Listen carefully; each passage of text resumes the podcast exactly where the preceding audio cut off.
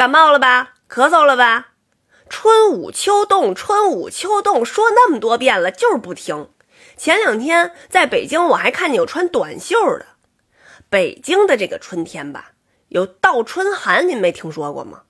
倒春寒那个意思就是说，您看现在这个暖和了吧天儿哈，花儿也开了吧，什么迎春花啊、榆叶梅呀哈，呃，这个地下也小草也绿了吧，柳树也发了芽了吧，您就觉得这个啊，春天来了是吧？可以少穿点了。不行，每年不是三月十五号应该停暖气吗？每当停暖气的时候啊，这个气温就会突然的骤降。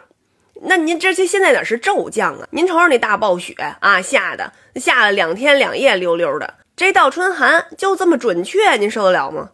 所以您瞧，现在这个供暖不是延长到二十二号才停暖气了吗？所以说，北京的这个春天不能着急脱衣服啊！昨天我去健身房，一小伙子穿一短袖坐在大门口，我说你穿上点啊。他说那个我刚练完，我这身上全是汗。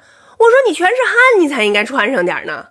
反正吧，咱也不是什么中医世家啊，但是打小呢，我妈就跟我说，你要是出了一脑门子汗呢，你就得戴上点帽子；如果你身上有汗呢，就赶紧穿一外套啊，得捂上点儿。我跟你们说，不听老人言，吃亏在眼前。